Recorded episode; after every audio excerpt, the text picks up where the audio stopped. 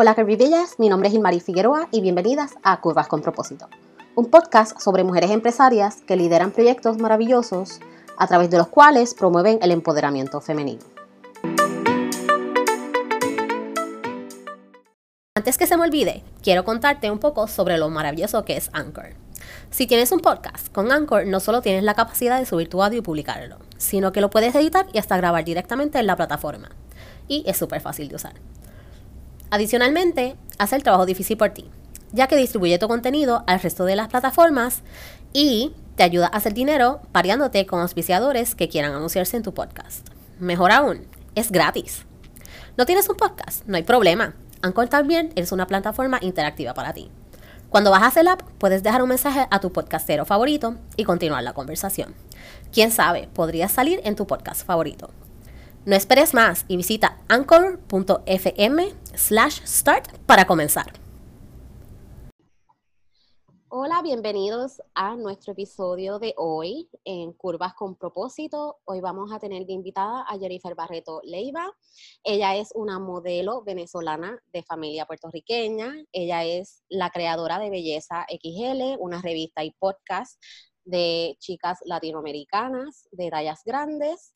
También tiene otro podcast llamado Conversaciones con Jen. Es la pionera de las modelos de tallas grandes en Latinoamérica, tanto así que fue la primera y única Miss Universo Plus en el 2007. Bienvenida Jennifer, gracias por estar con nosotros hoy. Gracias, estoy muy contenta de estar aquí, así que bueno, y, y feliz de que hayas retomado este proyecto. Ay, gracias, yo también estoy bien contenta, estoy bien contenta y lista para todas las invitadas que tengo esta temporada. Así que vamos a comenzar. Cuéntanos un poquito, ¿verdad?, sobre, sobre tu background y cómo fue que eh, empezaste en la industria de las tallas grandes. Mira, yo empecé hace ya 27 años y em, todo se dio porque siempre me gustó la moda. Mi mamá siempre buscó la forma de, eh, hacerme enamorar del mundo de la moda. Y mm, yo había empezado, de hecho, como activista y estando en un programa de televisión, la, la, conductora del programa, ella tiene un hijo con sobrepeso y ella dijo en uno de los cortes de, de comerciales de que ella no le entraba en la cabeza como eso que eh, habían gordas en la moda, ¿no? En ese momento ya Oprah Winfrey había sacado su revista, en ese momento ya estaba Emmy de, de host Emmy Entertainment Television, ya había una carrera, muchas de las que han sido mis mentoras eh, ya estaban establecidas en el mercado, yo sabía que eso era un disparate lo que esa señora estaba diciendo. Y em, le pedí la oportunidad de que me dejara hacer un desfile de moda, obviamente con mi ropa, porque para ese momento no había ni siquiera tiendas en Latinoamérica de, de, de, ropa plus. Y nada, me dieron la oportunidad, pero fue así como que vamos a ver esta con qué me va a salir, ¿no? Vamos a aprovechar y se hace el ridículo mejor porque para nosotros es rating. Eh, acto seguido, nada, busqué prepararme, estuve un mes y medio súper intensivo, me dieron clases de fotopose, pasarela, todas esas cosas. Se presentó en la pasarela, en efecto, eh, tuvo mucho rating, pero fue porque por primera vez se estaba viendo, no solamente en el país, sino en Latinoamérica, un desfile con una mujer que era fuera de lo convencional en todo. Y después de eso, me hago mi primer book de fotos y sale un casting online en Washington, D.C. El casting era para negras y latinas porque la, la, directora de ese proyecto dijo, yo estoy harta de mujeres caucásicas. Eh, ¿Cómo es posible que en el, el, trasfondo, la parte económica, las creadoras de los proyectos son mujeres negras, pero ninguna está apareciendo en foto? Yo les tengo que dar visibilidad. ¿Cómo es posible que no hay latinas tampoco? Y nada, apliqué el casting, quedé y el, el premio, digamos, el, el resultado del, del, del, casting era un, como un poster en la avenida principal de Washington, D.C., que era la más transitada en ese momento. Yo dije, mira, si esto es así, yo creo que es Dios que me está mandando una señal de que yo tengo que seguir porque si no, no, no hubiera quedado. Y seguí, seguí, seguí. Bueno, aquí estoy después de, de muchos cantazos, pero aquí vamos. Me encanta. So, básicamente, yo creo que, que ahí la, la, lección es que a veces retan a uno, ¿verdad? Y, y dudan de uno de una y, te esfuerzan a probarlo, o como dicen en inglés, ¿verdad? Prove them wrong, probar que están incorrectos y que, y que no es como piensan que son las cosas, ¿verdad?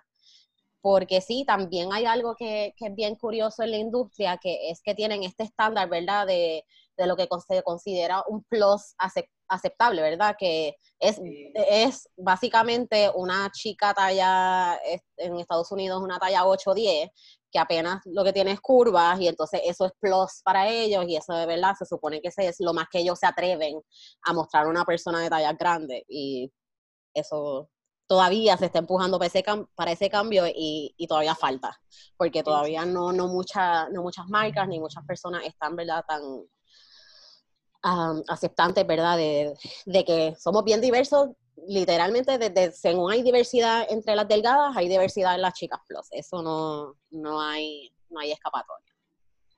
Eh, entonces, ¿cómo ¿cómo tú definirías, verdad, para lo que es para ti el body positivity o el body acceptance, verdad, que son primos hermanos, pero no necesariamente igual, porque, verdad, el body positivity ha, cogido como un auge y un boom, y yo creo que se ha convertido en algo bien generalizado, no necesariamente, verdad, ya tan atado a lo que era inicialmente, que era de, de las tallas grandes, verdad, que era como este statement de las chicas de tallas grandes, y, y, pues como quien dice, lo, se lo absorbió el, el, el mainstream o la o la población general y se ha ido moviendo un poquito más entonces a, otras variantes como el body acceptance y, cosas así. Así que cuéntame, ¿qué, ¿qué, es para ti, verdad? ¿O qué ha significado, verdad, en, tu carrera o en tu trayecto este, el movimiento del body acceptance? Repíteme, porfa, la pregunta porque se cortó. Sí, disculpa. Eh, que entonces, ¿cómo tú... Eh, dirías que ha influenciado, ¿verdad? O qué significa o cómo ha eh, motivado en tu carrera o trayecto, ¿verdad? El, movimiento del body acceptance. Ok.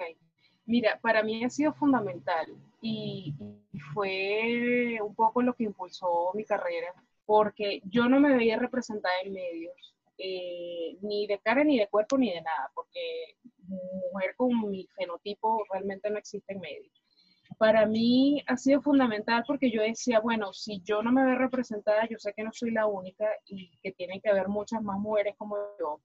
Y en efecto, cuando yo miro las mujeres alrededor mío, yo veo que no hay una Gilmarie en televisión, yo veo que no hay una Simonet, que es otra de las chicas que está con nosotras en la misma plataforma. O sea, mujeres como nosotras no las vemos representadas.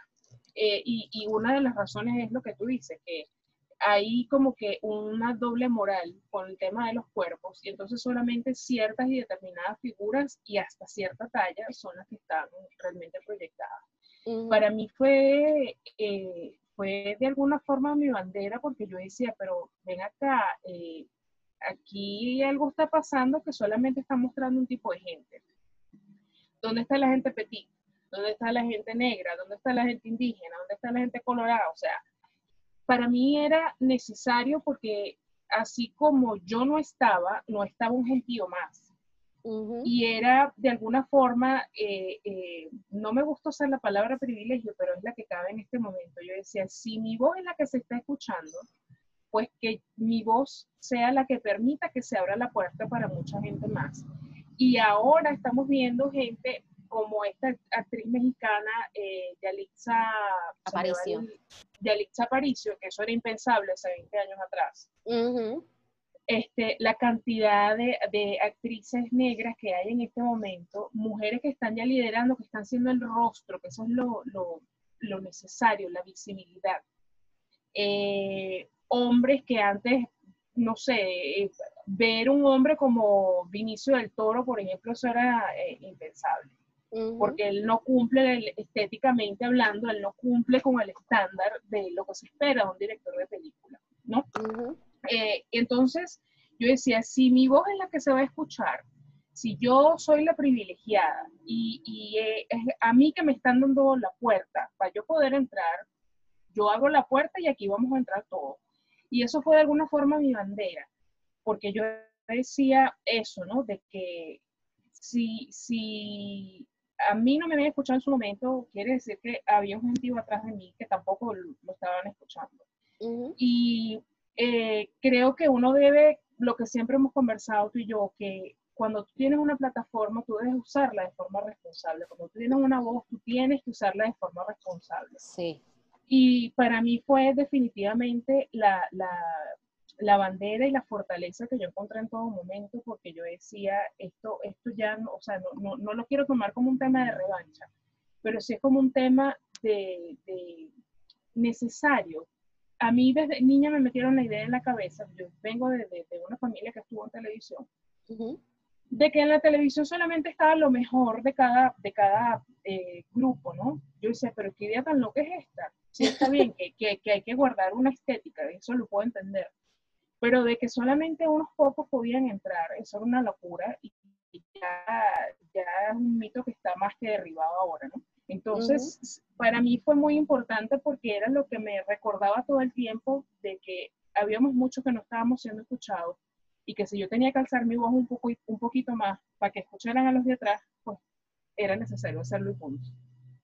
Me encanta, me encanta, sí, porque es lo que, lo que tú hablas de verdad, de, de, de usar la plataforma no solamente por una misma, ¿verdad? Porque sí, uno inicialmente empieza buscando representación eh, para uno, porque, o para una, porque así es que básicamente yo comencé. Yo veía muchas bloggers o chicas eh, este, de Estados Unidos o de otras áreas del mundo, pero aquí básicamente no había muchas. Por lo menos cuando yo ¿verdad? empecé a hacer lo de la página y yo empecé bien simple como que pues mira, porque a mí siempre me había gustado la moda y, y siempre, este, siempre me decían, ay, tú te vistes tan bien como con el para, ¿verdad? Para ser gordita o tienes buen estilo para ser gordita, o te sabes vestir bien para tu cuerpo, cosas así, lo cual en el momento uno pensaba que era un halago y después uno dice como que that was a backhanded compliment, pero whatever.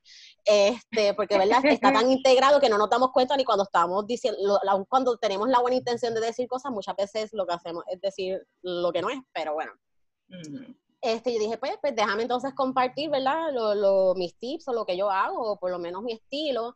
Eh, pero llega un punto en que lo que tú buscas es, dice, espérate, sí, exacto, sí, sí, sí, me pasa a mí, debe haber un montón de gente alrededor mío, porque yo las veo, las veo en la calle, tengo amistades, familia, o sea, tú no se das cuenta que no es necesariamente sobre uno, sino de que, de que es un, un mal compartido, ¿verdad? O una necesidad compartida.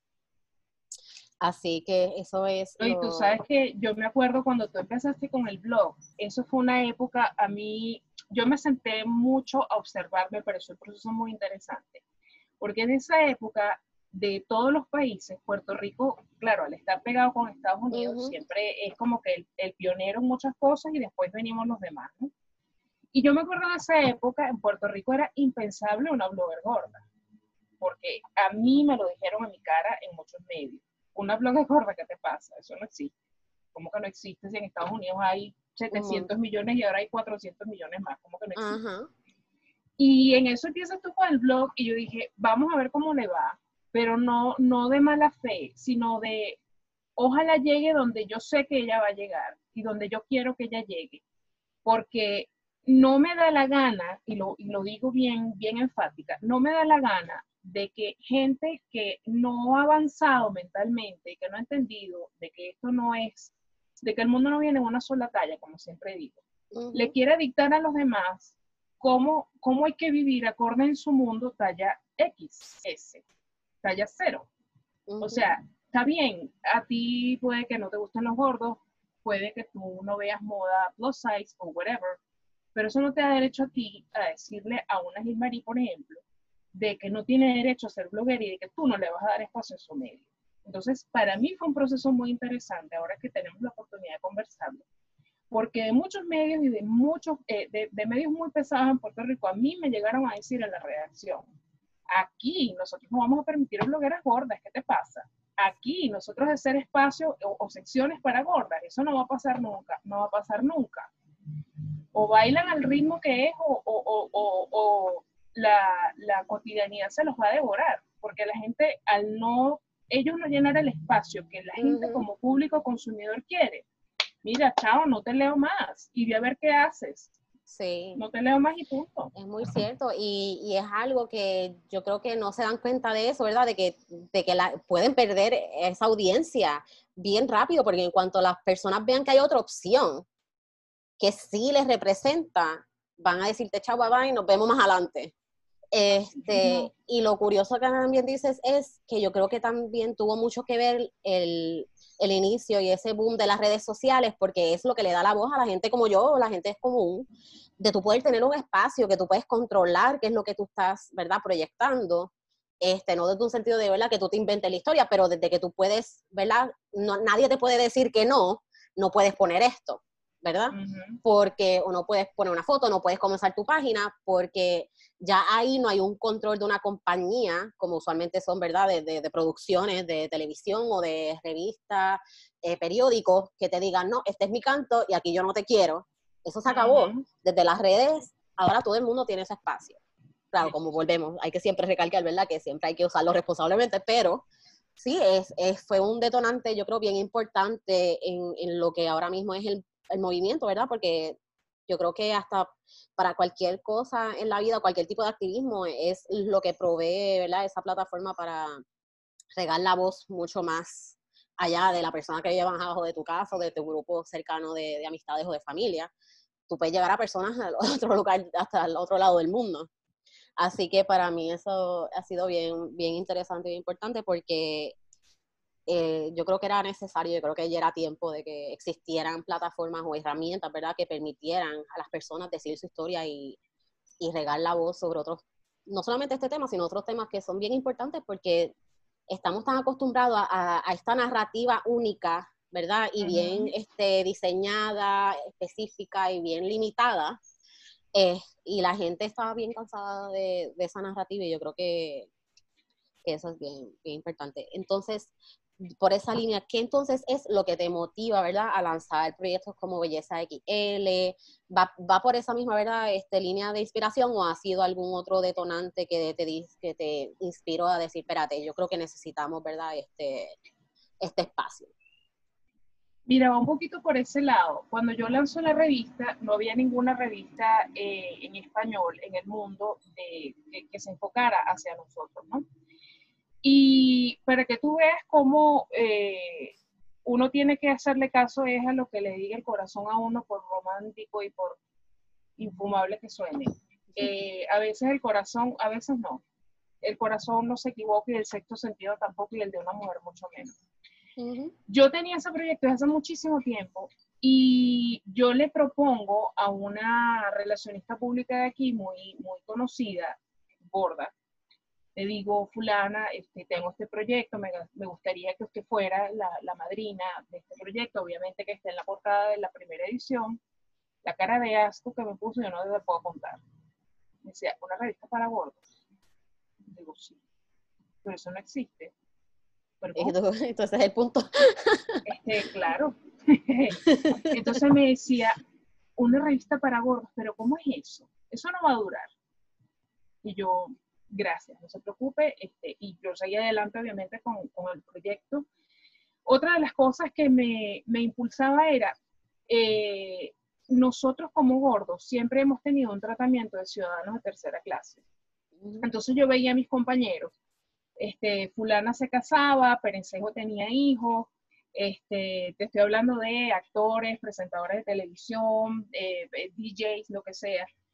Y eso pasaba por debajo de la mesa. Mientras que a fulana o a Perencejo, que cumplían otros cánones estéticos, bueno, con uh -huh. bombos y platillos, pues le celebraban la, la, la, historia que fuera. Yo decía, pero es que no, no puede ser. Tiene que haber un sitio donde a ellos sí se les dé el lugar y el reconocimiento que no se les está dando en otra parte. Yo sé que a partir de que yo hice mi carrera, vienen eh, blogueras, vienen modelos, no sé qué, ¿dónde está el espacio para que ellas puedan hacer vida?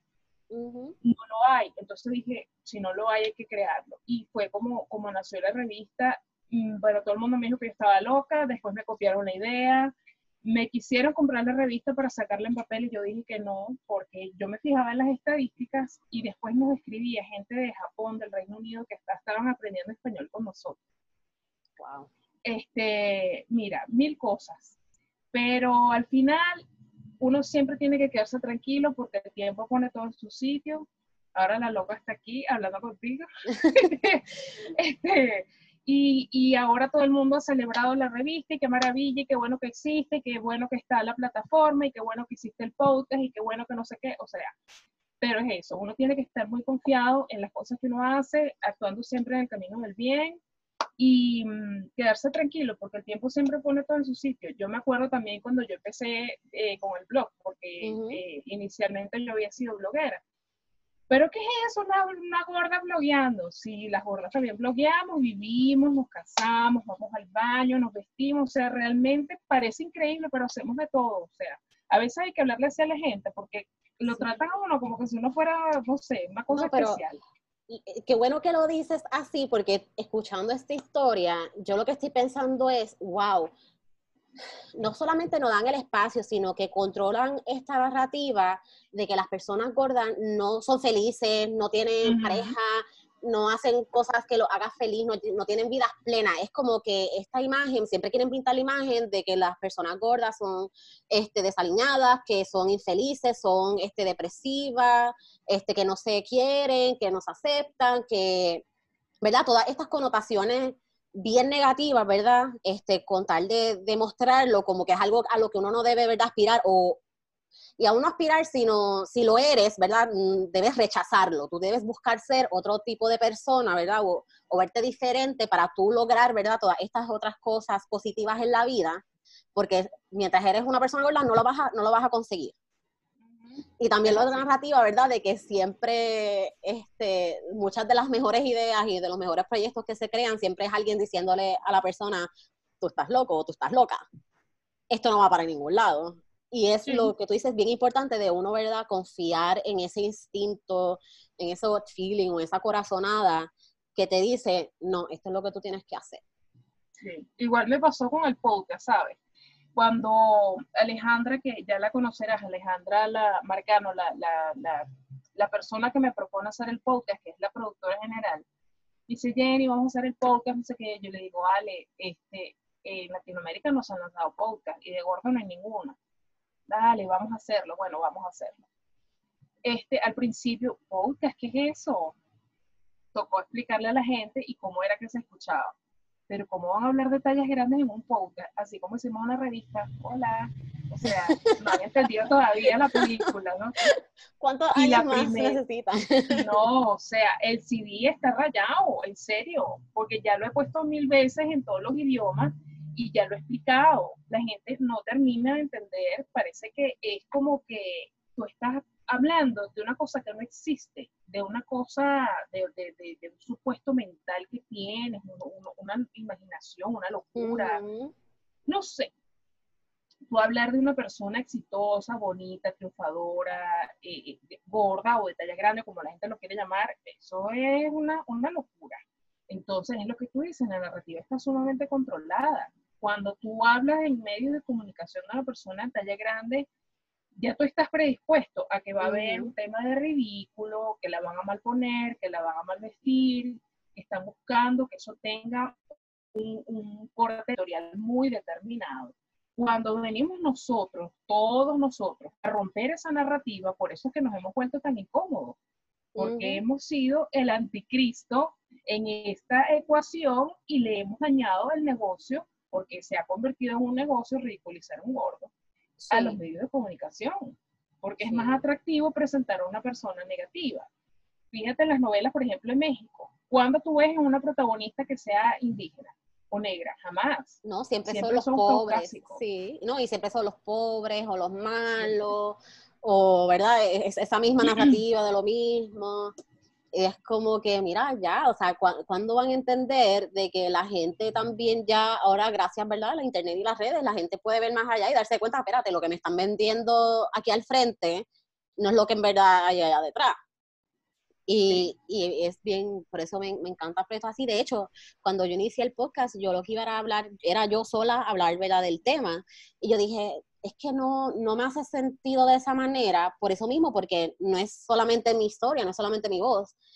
Hay que compartir, ¿verdad?, las otras experiencias y visiones y, y, situaciones de diferentes personas que la industria, o sea, como tú dices, mucha de la gente que crea los contenidos, que crea producciones, que son, ¿verdad?, este, la fuerza detrás de muchos proyectos son la gente que no siempre están al frente y yo pienso que eso es algo que sí se debe resaltar. Yo dije, o sea, yo sé que hay muchas mujeres que, están que tienen proyectos que especialmente son guiados, ¿verdad? Por el hecho de que es dirigido a personas gordas, de tallas grandes o plus, porque ellas lo son, porque vieron esa necesidad, ¿verdad? En, en, el, en el mundo, en el mercado, donde sea, de que no había esa representación o no había ese producto o, o no había ese proyecto. Eh, y, y, yo pienso que por eso es bien importante, ¿verdad? El, el, como tú dices, usar esa plataforma para eso y por lo menos desde que yo tuve ¿verdad? esa idea de, de cambiarlo así, eh, yo siento que, que tengo el, el, propósito está mejor, ¿verdad? Este, desarrollado, que simplemente yo grabarme hablando de lo que sea, porque al final del día tú estás cortando conversación, que en realidad es lo que tú quieres generar sobre el tema, ¿no? Que la gente, tú conversas con otras personas, pero también que genere conversación en las personas que lo están escuchando y que sigan la narrativa y sigan eh, aprendiendo y corriendo la voz, ¿verdad? Y educando más este, el efecto, ¿verdad? De, del el dominó, de que tú le pasas la información a la persona, la persona lo siga pasando más adelante. Así que me encanta, me encanta. Estoy, bien emocionada con esta temporada, tengo muchas chicas bien chéveres. Eso que tú dices es tan cierto que yo tengo una amiga que es PR también, ella también es de talla grande, una mujer que de verdad que es una dura, eh, porque para ser PR mujer tú tienes que, que ser una mujer bien atrevida. Y cuando se lanza la revista y yo empiezo, a entrevistarla, cuando estamos de repente en algún evento, yo la traigo, porque como yo sé que te vas a reír, pero cuando yo estoy en algún proyecto, algún sitio, alguna cosa, yo digo, mis gordas vienen conmigo. Si mis gordas no entran conmigo, no me llamen. Si mis gordas, y, lo, y es así, porque vuelvo y digo, si mi voz es la que se va a escuchar y yo tengo que gritar para que tú me escuches y escuches a los que vienen conmigo, cuenta con ellos.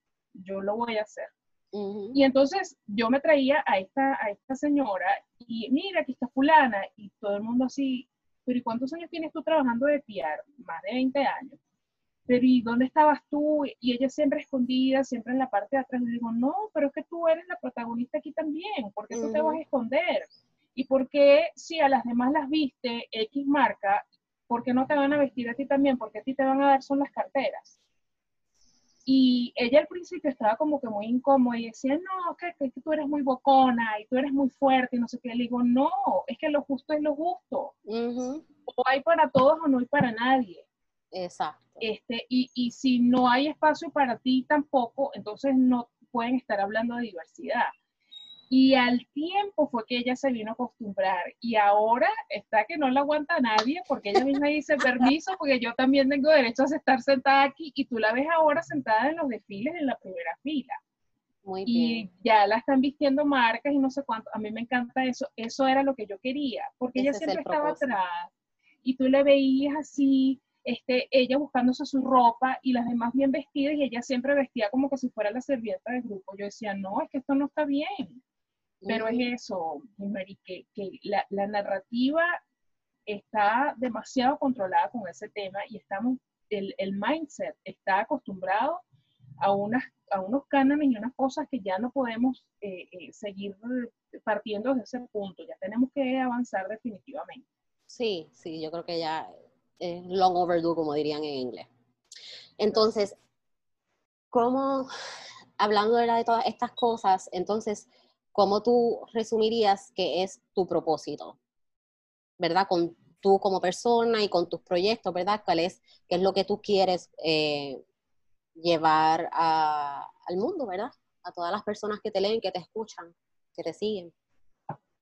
Mira, uno de mis propósitos, y tengo la suerte de que en, aunque sea una manera muy, muy pequeña, lo he logrado. Uno de mis propósitos ha sido enseñarle al mundo de que los latinos venimos en distintos empaques.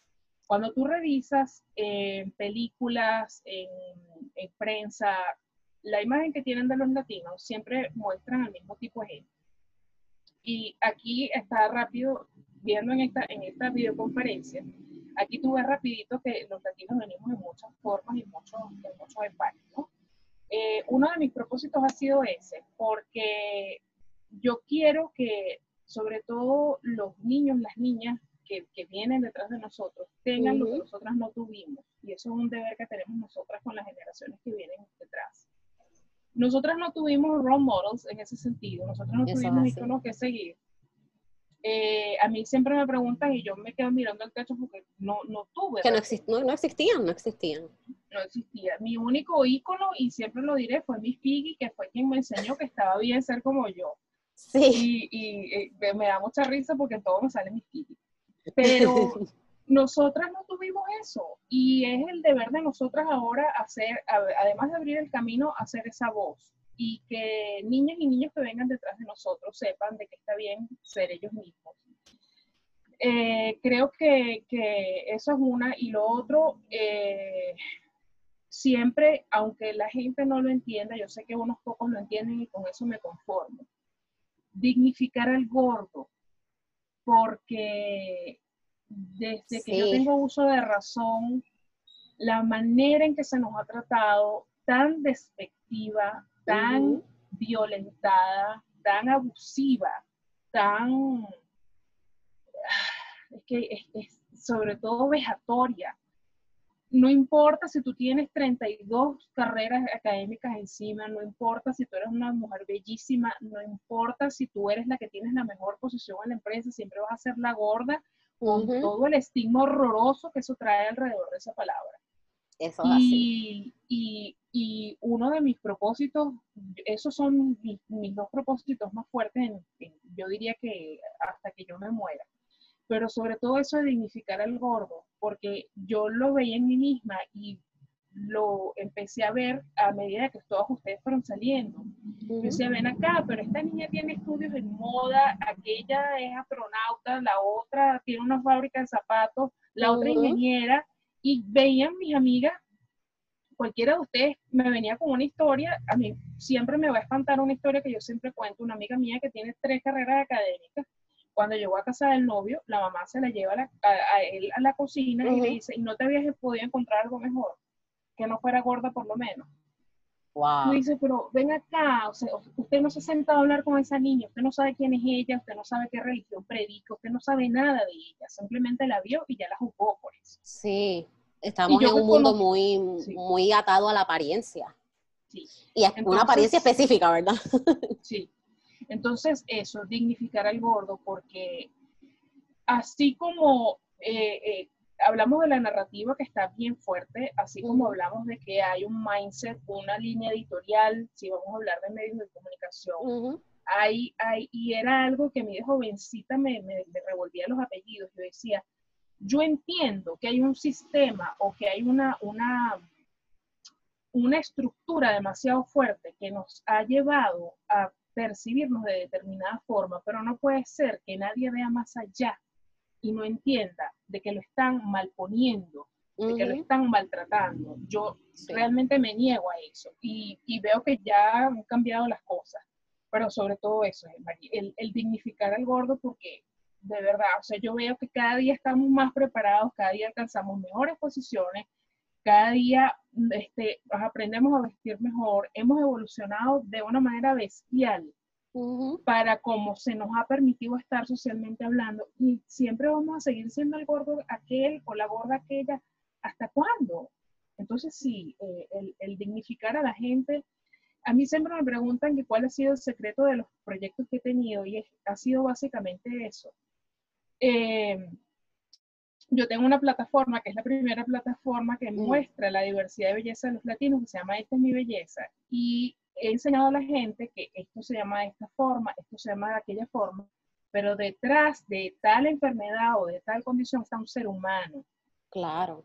Y eso es lo que a la gente se le olvida. No es el pelón aquel, la panzona aquella o la gorda aquella, sino que el ser humano. Un ser Cuando humano tú con le nombre. la identidad a una persona, sí, sí, sí, sí. Cuando tú le quitas la identidad a una persona y está estadísticamente comprobado, es uno de los delitos más grandes que tú le puedes hacer a una persona. Ni siquiera matarla físicamente. Cuando tú le quitas la identidad a una persona, es lo peor que tú le puedes estar haciendo. Entonces hay que dignificar a nuestra Sí, porque la, la cosificas, ¿verdad? Le quitas el valor y, y, la dignidad que por, cierto es lo que, lo que estabas hablando. Y eso es bien importante. Entonces, para cerrar, me gustaría que nos contaras el, el mejor consejo que te hayan dado y que te gustaría compartir con todas las personas que nos escuchan. Mm, mira, buenos consejos no me han dado. Y eso ha sido un gran problema. Pues por lo menos un consejo entonces que a ti te gustaría, ¿verdad? Este, compartir ya, ¿verdad? De, partiendo de tus experiencias y, todo tu trayecto. Sí, mira, el, mejor consejo que yo le puedo dejar a la gente y, y, que se lo dejaré siempre, y ha sido un gran error mío, cuando han ejercido violencia en mi contra de cualquiera de las formas o han cometido injusticias, yo he solido quedarme callada. Nunca bajen el tono de la voz. Hay mucha gente por distintas razones que le gusta y ha aprendido, además de una forma muy efectiva, a bajarle el volumen al tono de la gente. Hay gente que le molesta que fulana, perencejo, esté brillando o le esté yendo bien. Hay gente que no se sabe querer y entonces como no se sabe querer, le gusta eh, herir para que otros estén a su nivel energético, emocional o como lo quieren llamar. Nunca pagues tu voz por nadie. Eh, no importa, y esto lo vas a escuchar de mí mil veces, no importa que todo el mundo lo esté haciendo, si no está bien, no está bien. Y si tienes que salir tú sola a defender la verdad, pues tú sola vas a salir y la vas a defender. El tiempo te va a dar la razón más adelante y ya el mismo tiempo me lo ha comprobado. Si te toca a ti sola salir adelante y pararte y levantar tu puñito, pues tú sola levantas tu puño y dices lo que tienes que decir. Así esté un grupo de gente más atrás diciendo que tú estás loco, que eso no es verdad. Las cosas igual se van a saber. Así que ese es el consejo que le puedo dejar a la Me encanta, porque eso va bien atado a algo que uno ve constantemente, sobre todo como en las redes, que es que quieren, ¿verdad?, proyectar sus inseguridades en una, ¿verdad? Porque o no se aceptan o porque piensan que no es posible o simplemente porque no piensan que tú tienes derecho a ocupar ese espacio. Y, y de verdad que, que, no se puede permitir, ¿verdad?, que, que traten a uno de esa, de esa manera y ni dejar que le emparen los sueños a uno, ¿verdad? Por, por esa razón, porque otra persona, ¿verdad? Decidió por ti sobre tu vida y eso no está bien. Bueno, Jennifer, muchas, muchas gracias por estar conmigo hoy aquí y con nosotras y nosotros escuchando. Este, así que espero que podamos, ¿verdad?, hablar un poquito más adelante de nuevo así. Eh, y, y muchos besos y muchos abrazos. Tan.